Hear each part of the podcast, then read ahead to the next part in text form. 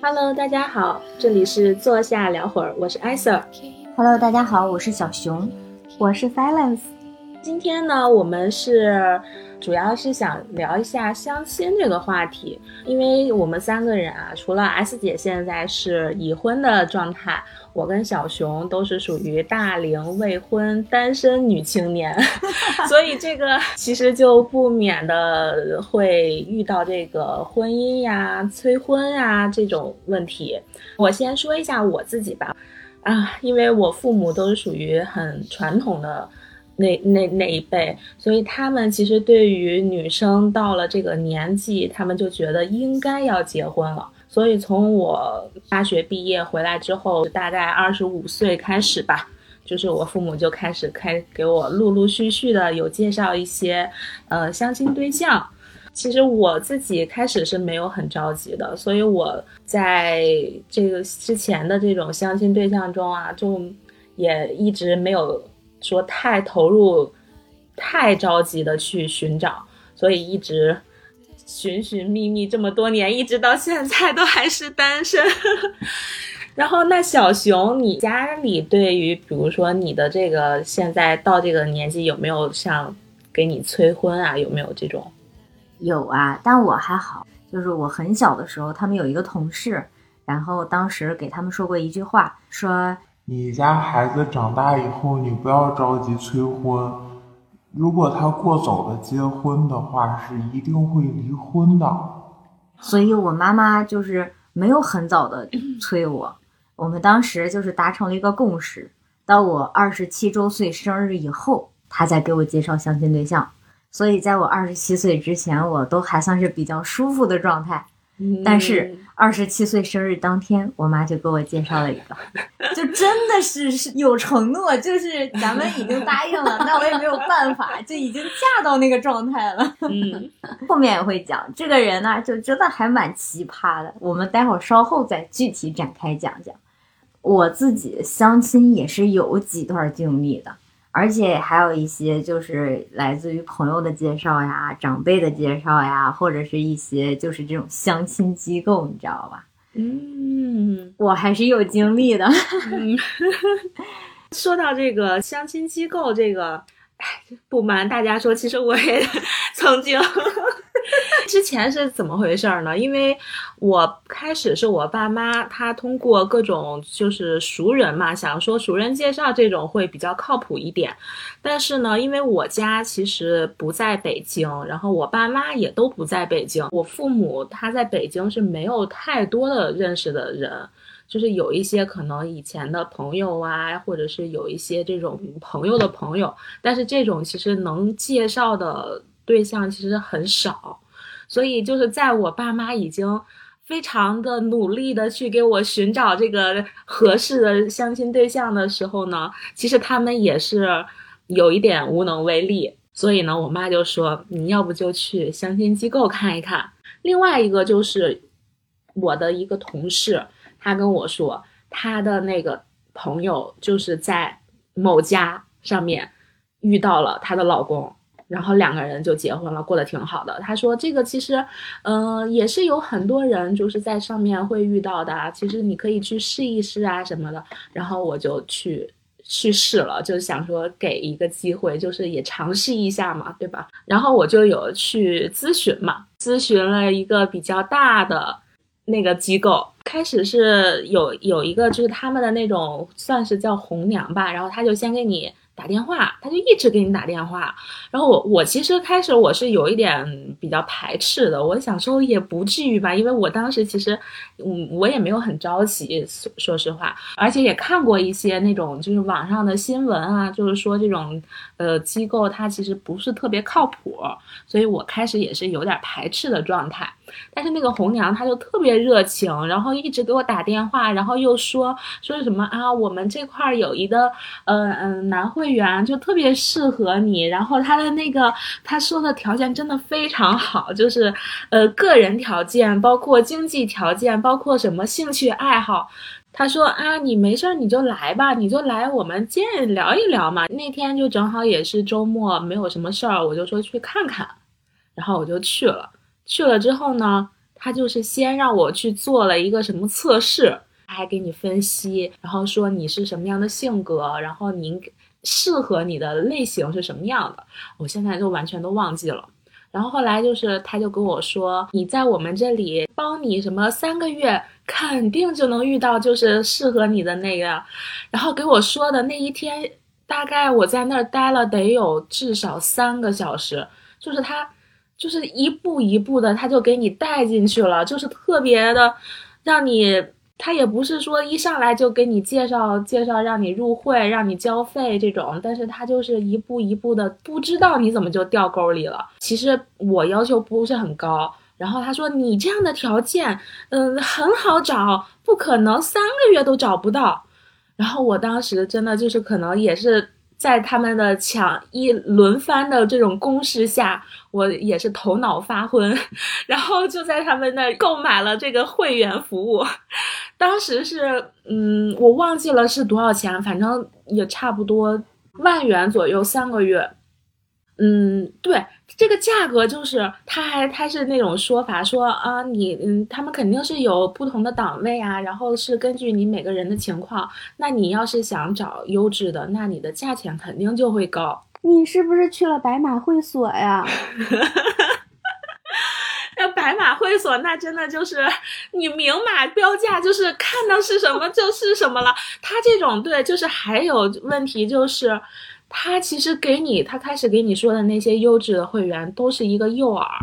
都是引诱你上钩的。他跟你说的特别好，他开始就是在电话里跟我说，我们这有一个会员，然后说他呃工作是什么样的，然后身高也好，然后呃兴趣爱好也特别符合我的这种择偶的标准，然后他就说你来吧，然后然后他说他们那儿有什么什么样的各种样的都有，然后呢？我就是办了这个会员嘛，然后就是购买了这个服务之后，三个月我说就试试呗，就是大不了就是三个月就就就这样拉倒呗。他给我介绍的第一个就不太行，我本人是就是身高比较高的嘛，其实我对于男生的要求我会比较介意这个身高，我的要求是开始的时候就是一米八，他就给我介绍第一个会员就不到一米八。然后，但是呢，他说啊，他其实本人挺好的，然后性格也特别好，条件也不错，说自己是开公司的，然后怎么样，也有房什么的。然后说你要不就先见一见，虽然说身高不太够，但是也不低一米七八，其实也不也也也可以嘛。我说那就见一见。他们那种形式就是把两个人都约到他们公司，就给你一个小间儿。然后你俩就聊，给你大概十十分钟、十五分钟，你俩就聊吧。我就很尴尬，我觉得就是你第一次见面，对吧？然后也也也是什么互相都不认识，然后就是也没有什么，呃，没有共同朋友什么的，就是这种相亲介绍，我觉得就没有什么话聊，就特别尴尬的尬聊。结束到时间了之后，他跟他的红娘去说，然后我跟我的红娘去说。就我就觉得说好像没有太多的这种心动的感觉，就是也没有聊啥，确实十分钟也聊不出来啥。之后也是，嗯，陆续又介绍了可能大概一两个吧，因为他后来再给你说的那些标准，再给你匹配的会员，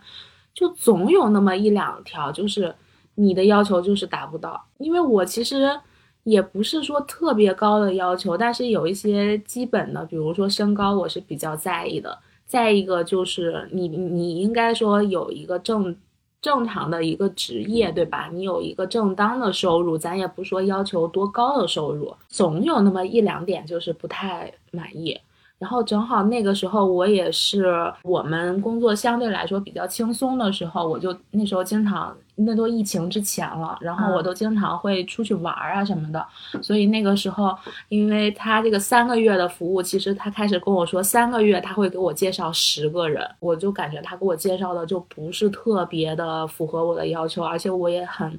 有一点排斥见面十分钟这种形式，真的也没有什么。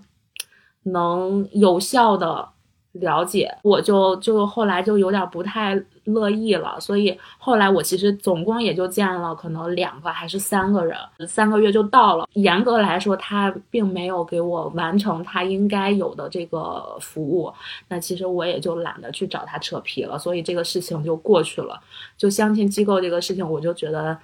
不是很靠谱，所以我就没有之后就没有再再用过他们。他这种机构特别像中介，卖房子、租房子的那种中介，就是他带你看房的时候，他会先给你看一个他明知道你不满意的，因为一开始你们是沟通过你的需求的，嗯。他会一步一步的试探你的底线，嗯。先带你看一个非常差的，嗯然后再逐步的往往上进，到最后他会给你一个其实已经在市面上摆了很久就没有人要的那个房子，进去之后你一有对比，就它了。对这个 S 姐说的这个比喻真的很像，我之前也有租房，就是在那个某吧上面，就是看看他这个租房的这个房源也是，他们都会先给一个特别漂亮的一个房源，就是照片呀什么的，然后价格各方面都很合适，然后你要去跟他约看房的时候，他就说。啊、这个房源房主不想租了，或者是说这个房子暂时就是已经被租出去了什么的。他说：“那我现在有一个别的房源，你要不要去看一下？”那你当时想说你你都来都来了，你都约上了，那就去看一看吧，就是一模一样的情况。这就是一个诱饵，先给你一个就是非常诱人的，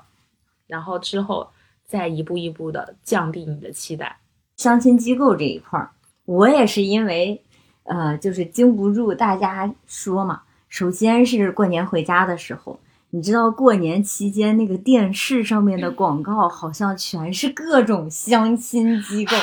我跟你说，这个这个也是我深有体会，因为我每次就是过年回家，尤其也不是过年吧，就是每一次回家的时候，我其实都特别怵跟我爸妈一起看电视，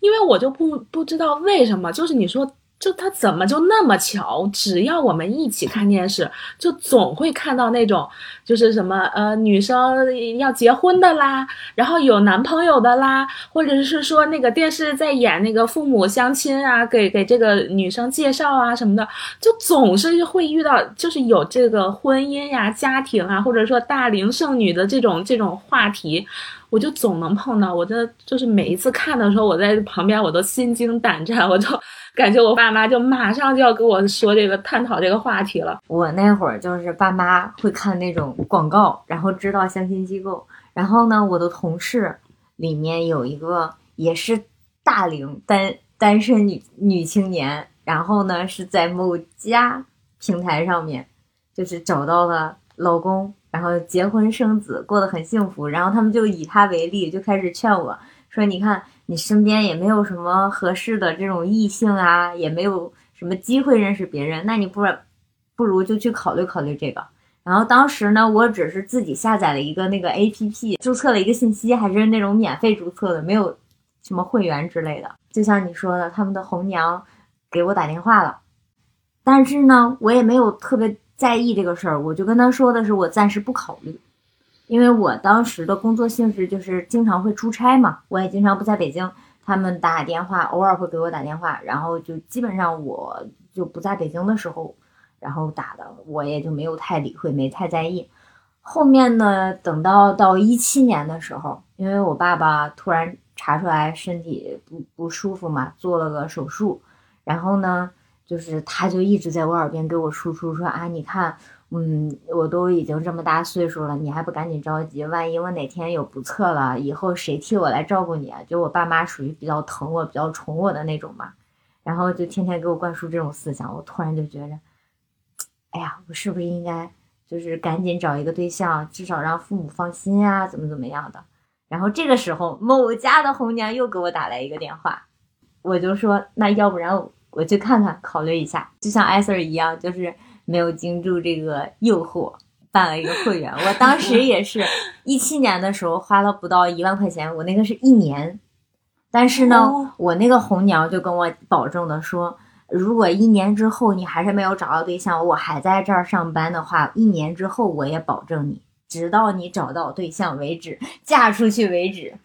那我这个就是属于通货膨胀了呀，我这个比你晚，然后还比你贵了好多呀。你听啊，我就属于那种比较理智的人，我就会跟他讲，我说你虽然给我介绍了，那成了，没准过两天俩人又不合适分了，对不对？那我分了以后，那就没有人管了吗？他说有人管的呀。他说如果你在一年之内，我们还继续给你介绍。我说那要是处，比如说我处了一年，一年之后我我分了呢？所以才有的那句话说，那只要我还在这家公司，然后我会管你后面一直直到你结婚 为止，管你终身。你没说你那我要是结婚了之后离了怎么办呢？真的说了，然后他说那我再继续给你介绍，因为当时他在这个机构已经很多年了，他是一个五星红娘还是什么，反正比较厉害的一个红娘。嗯，我想的是啊，那不然就信他的话，然后就试试吧。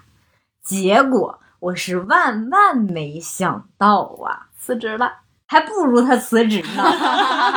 辞职好歹能给我换一个红娘。这红娘看上我了，自此之后，但凡有别的红娘给我推荐介绍，有可能他就以各种男会员，然后说让我去见见吧。然后我信了，我去了，然后到那儿告诉我说啊没有，然后在现场给我扒拉来一个人。现场给我抓一个男的过来跟我见一面。你说看上你了，我以为他是拉拉，他相中你了，但但这个意思是他把你当托了，而且这是一个免费的托。啊，不是不是，你听我讲完，你听我讲完，是这样啊，就是我去了之后，他会现场给我拉一个人，然后我就觉着没意思，我走了。然后第二次他依然用这种方式把我喊过去，然后又在现场给我随便抓个一到两个男会员。然后第三次还这样，我就急眼了。然后呢，到第三次去的时候，就是他不在，正好我跟那个男会员聊没几句，过来一个女生红娘坐到我旁边，然后说：“妹妹啊，你看你这也来了几次了，这个给你介绍的那个呃会员什么的你也见一见，就是万一哪怕有眼缘的呢，也不要要求那么高。”我说：“我没有很高的要求啊。”他说：“那我之前我这儿有一个特别不错的男会员，然后给你的红娘说，你红娘跟我说的是你你没看上，不想见。然后我才知道我的红娘把压根没跟你说，没跟我说，然后把就是别人介绍给我的那些男会员全都推掉了，然后就说我看不上，实际上是我的红娘看上我了。他是他想。”不是，他是个他是个男的，我这个红娘是个男的哦，他看上我了。至此之后的好几年时间，他还有跟我联系呢。那他有做什么实际的行动吗？就是你怎么知道他看上你了？就是因为那天那个其他的红娘老师过来找我，我才知道这个事情。然后我就跟他说了，他也就跟我坦白了。他说：“对我就是看上你了。”给我气的呀！我就再也没去过，我就再也没去过那个机构。哎，太烦人了！我就感觉我的好几千、大几 千块钱就这么打了水漂。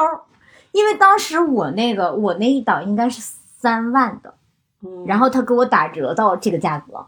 我就觉着好像挺划算的。但我没有想到他的唯一目的就是我，结果我才是那个待宰的羔羊，人家还拿到了提成，拿到了业绩。我没有得到我想要的，我觉着从一开始你的就是你这种不诚实，或者你的这种小手段、小心机耍起来的时候，就会让人觉着有点反感，就不可能对你产生任何的好感了。嗯，所以这个人在我这里就已经没可能没戏，因为你最一开始的时候你就不是一个很真诚的态度。你在互相，而且这个就非常不专业嘛，就是也让你遭受了经济上的损失啊，那你就应该找他。对，当然我当时想，哎呀，也没有了，因为不想跟他有过多的这个接触，然后就这样嗯，哎，我跟他就说开了，我说也没可能。嗯，后面有一段时间没有联系，但是再后来呢，就是有一回他给我打电话。然后就聊开了，也就无所谓，就就是个普通朋友。后面他也没有在那家机构再做了，现在人家也有女朋友了，所以这个事情就过去了，然后还白花钱了。怪不得他一开始答应说你这一辈子的幸福包我身上，对对对，就是这意思，字面意义的包我身上了。对，现在回过味儿来了。对对。哎，现在想想，这就是个坑啊，是不是？那你有没有像这种之前有像同事啊，或者是你熟悉的人，有没有这种给有身边能介绍的这种情况？有有介绍的，我同事他给我介绍了一个他的发小，哇塞，那个男生太高了，一一米九六，没有成。但是我这个朋友还是很好心，他不只介绍了这一个，他还介绍了其他人，嗯，他还介绍了我们一个同事。嗯但是呢，就是这个人，我只能说，他表现在大家面前的时候是一个状态，表现给我的时候是另一个状态，你懂吗？就是在作为同事来说，他还好，是个正常人，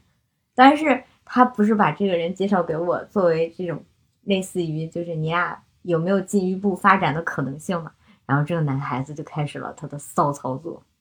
他喜欢健身，你秀一个后背或者肌肉的图，嗯，就是后背那种，或者是前面胸肌也是不穿上衣的那种，秀那种肌肉线条。但是我觉得这个应该还挺正常吧，就是很多男的他不就是喜欢他，尤其是他如果练的比较好的话，他就是会秀啊。但是莫名其妙的，你没有跟他说话，就先啪甩来一张照片儿，然后开始给你讲，你这你你不觉得很奇怪吗？就是因为是同事嘛，我去他那个那个，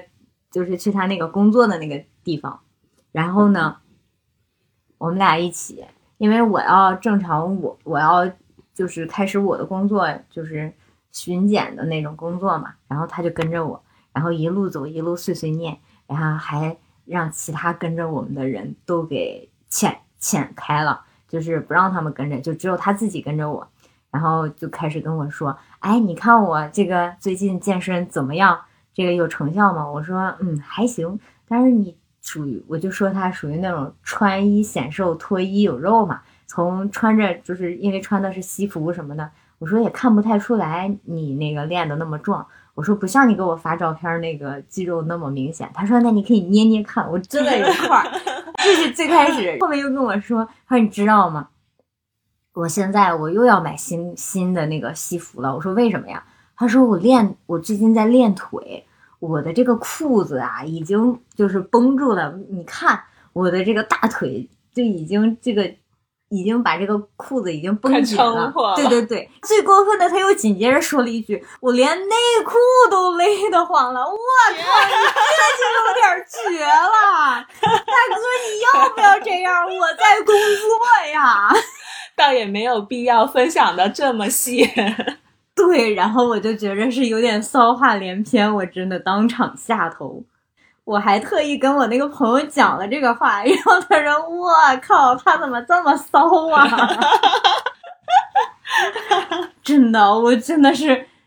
大写的离谱，我就真的不太能理解。然后还有一回，也是我一个同事给我介绍的一个朋友，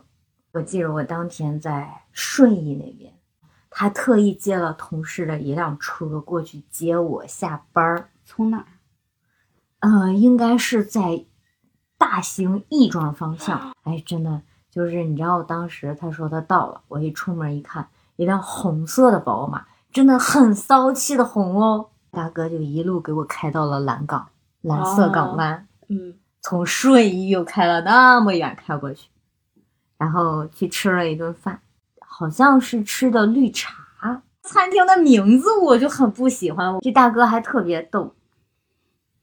当天给我准备了一个伴手礼，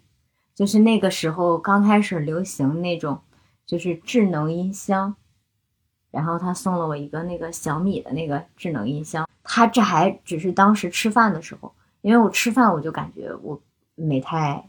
跟他不太来电，然后两个人也没有什么话题可聊。我就想，我说那大家就做个朋友吧。结果他可能还比较，可能是比较心仪我啊，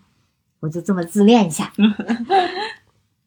他就要送我那个音箱，我说不行，这个太贵重了。我说请我吃饭就可以了，音箱就不要送了。他说：“哎呀，我就是本来就是想今天见你要送你一个伴手礼的，然后那意思说你必须要接受，这个是我的一点心意。”哪怕是作为朋友来说，你也应该要接受。就巴拉巴拉巴拉巴拉说了一堆，然后我接受了。当然，我们在聊天的过程当中，他问过我喜欢什么，我说我喜欢小熊，然后他又送了我一只熊。又寄给了我，因为他知道我在哪儿。毛绒熊吗？对你手里这只，现在这只熊在艾萨的怀里。对，因为他寄给我了，我又不知道他的地址，我也没办法退回去。我我想一个熊嘛，这个也不会很贵重，我就那就接受了。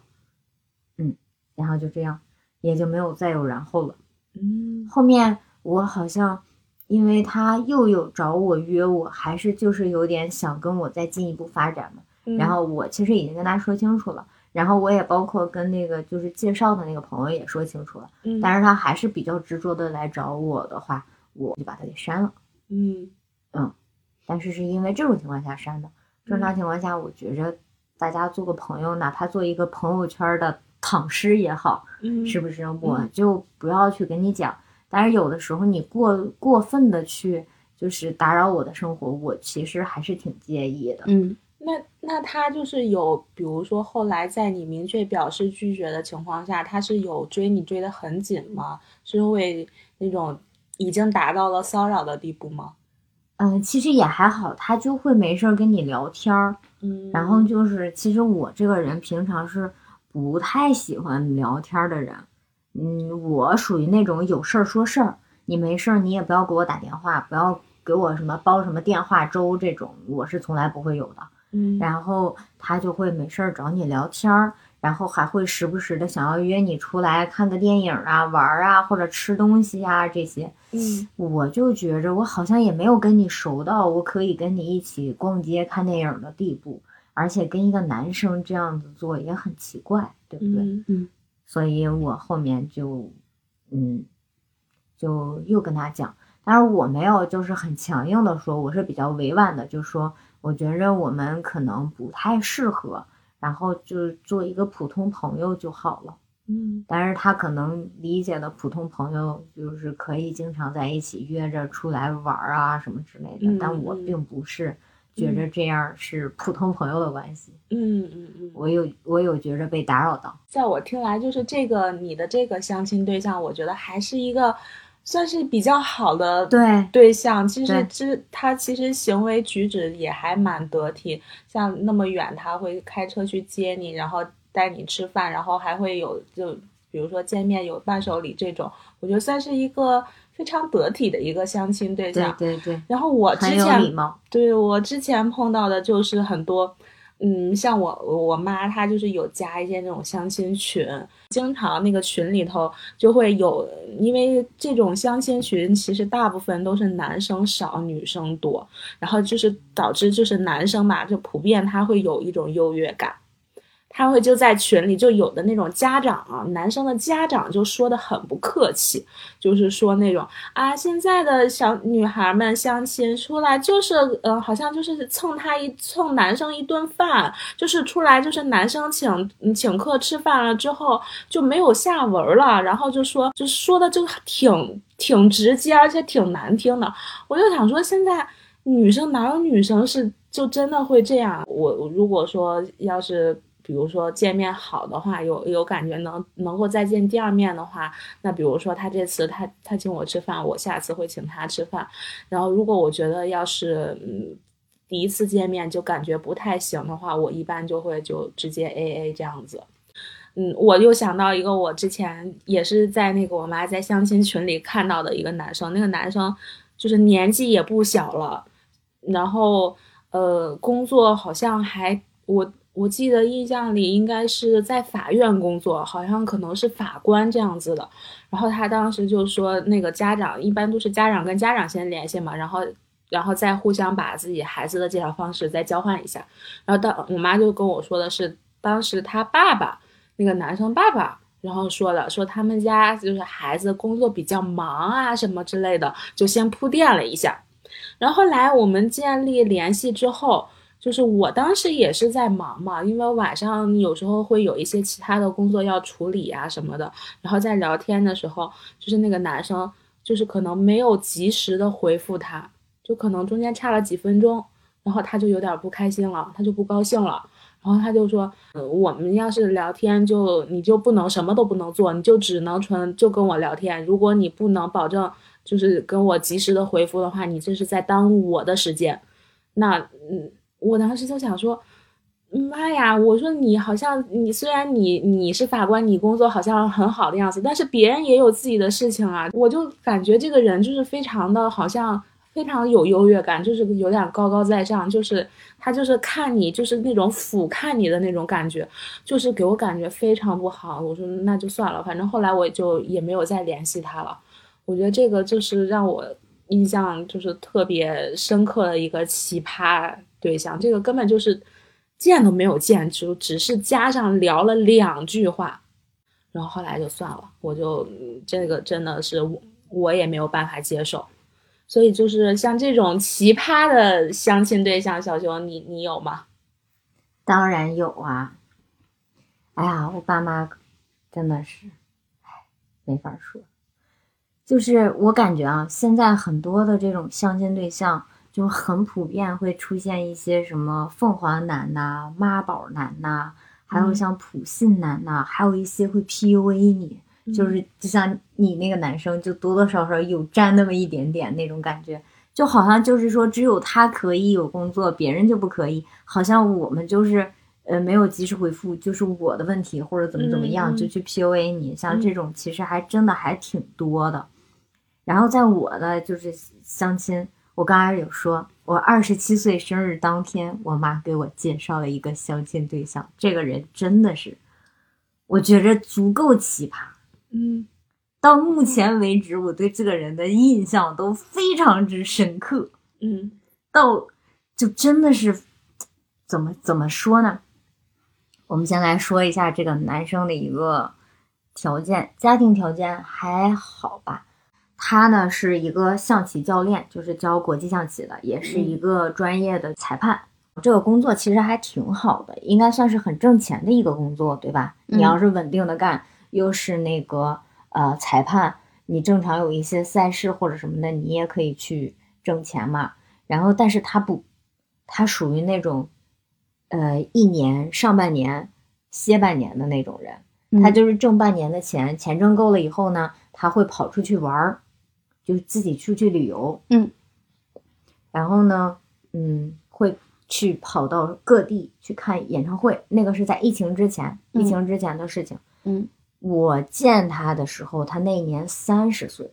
我觉着二十岁你做这个事情，我可以理解。但是你已经作为一个男生来说，你已经到达三十岁了，然后你还会去各种，比如说去长沙、去青岛，然后去一些什么西安。或者去上海，在北京，然后录制各种就是综艺节目，然后就是嗯去看明星的那种各种演唱会。他没有说特别倾向或者特别喜好的明星，他是有想看的就会去看。就是我二十岁的时候，我也干过这些事儿，我也去录节目，我也去看演唱会，但我是想办法的降低这个消费成本。我会利用一些什么公关呀，或者其他的一些形式去参加这些活动，尽可能的就是把我的门票全部都免掉。他呢，不是，他是各种黄牛加了很多，然后高价去找这些门票。比如说，黑笔田馥甄北京演唱会一百八的门票，他跟我讲七百块，他觉着不贵，从黄牛那里拿。最离谱的是。某年，周杰伦在某地的演唱会，人家连开三天，他连看三场，还都是黄牛票。我觉得小熊，你可以想办法把他引到这个单口喜剧圈儿。我们单口喜剧圈儿需要这样的观众来投资。我跟你讲，真的就是离谱，你知道吗？我问他，我说这种演唱会看一场不就够了吗？你为什么要看三场？大哥告诉我。嗯，也不是的，人家每天都会有几个不一样的曲目，我就是想听那几个不一样的都有什么。嗯，我当时就无语住了，我都不知道我应该怎么回他。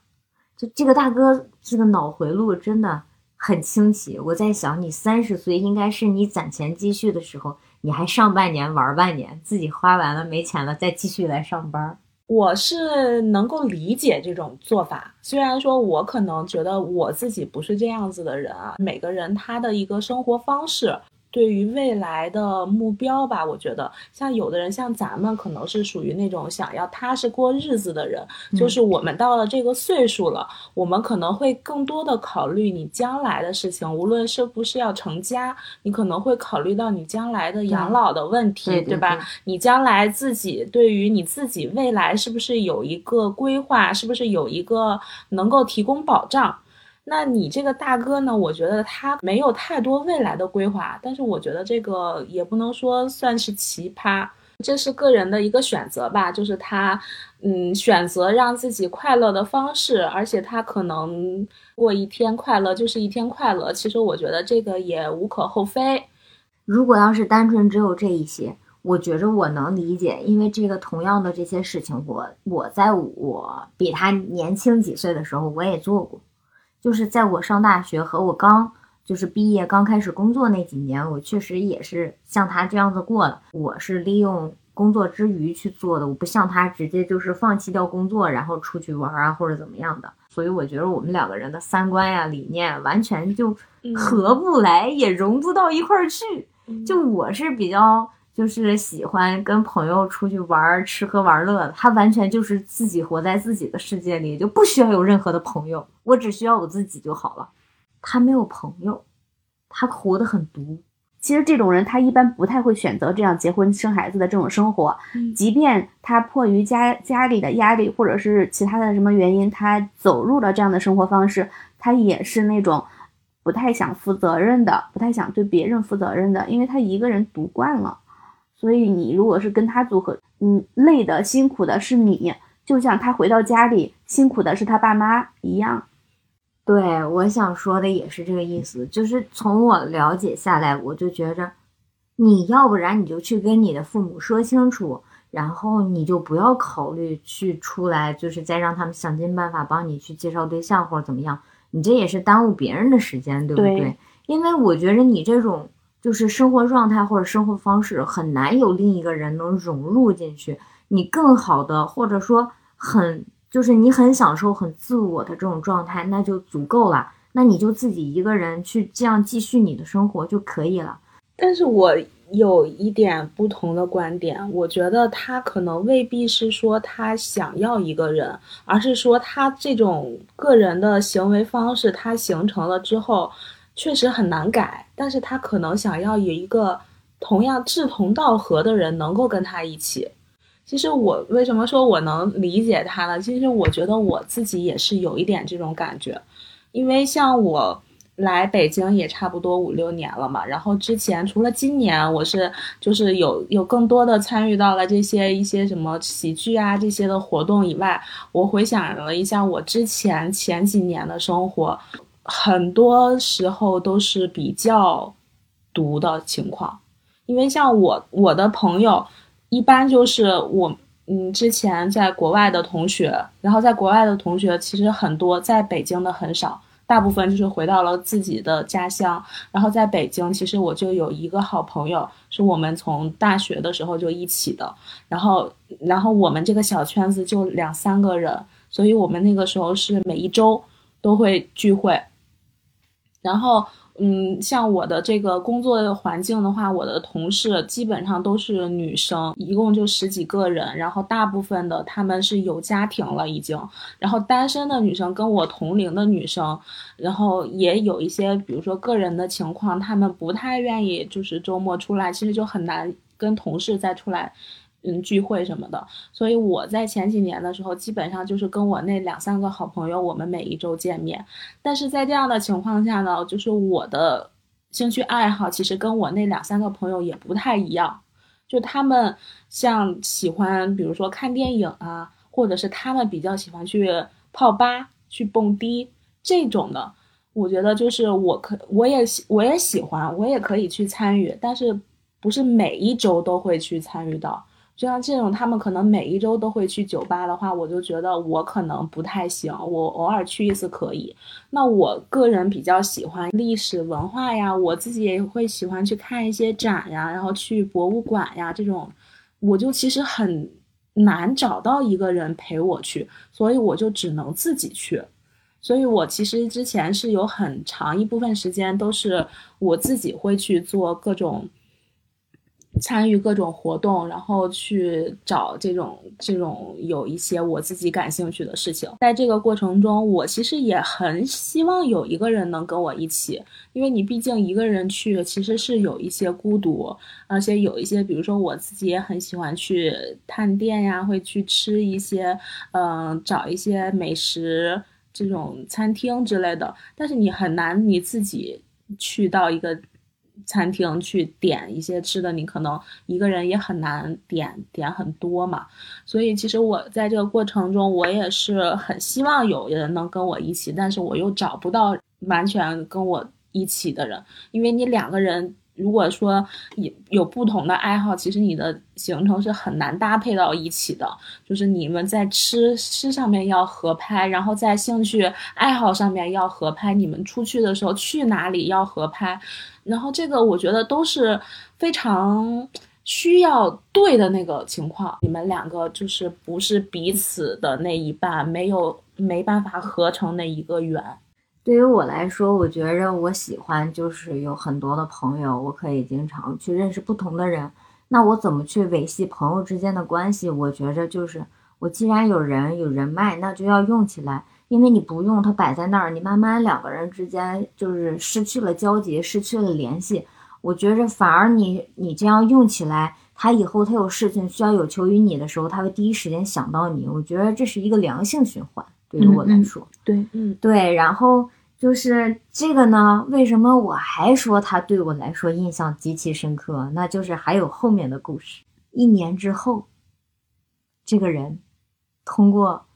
另一个中间人又介绍给了我妈。哇塞，厉害了！他是属于返场嘉宾。那他就是这个返场嘉宾。他返场的时候，他知道是你吗？还是你们俩互相都不知道，你们又被又被介绍了一次呢？就是返场嘉宾，他当时有一张照片给我妈，对方没有给名字，然后我看见这张照片，我就觉着，哎，这大哥怎么感觉似曾相识？然后我就问我妈，我说他是不是叫啥啥啥？我妈就去问那中间人。那中间人问回来说就是他，所以第二回返场我没有见，但是我当时我爸我妈就回去说，因为不是同一个人介绍的，但确实是介绍同一个人。嗯，就就像还是我觉得那句话，可能我不太能理解他的生活方式，但我觉得像这种生活方式，可能真的是他爸妈可能想让他改变一下，所以 这么着急的一直在给他找各种资源，给他介绍对象。你们俩经历了这么多的相亲，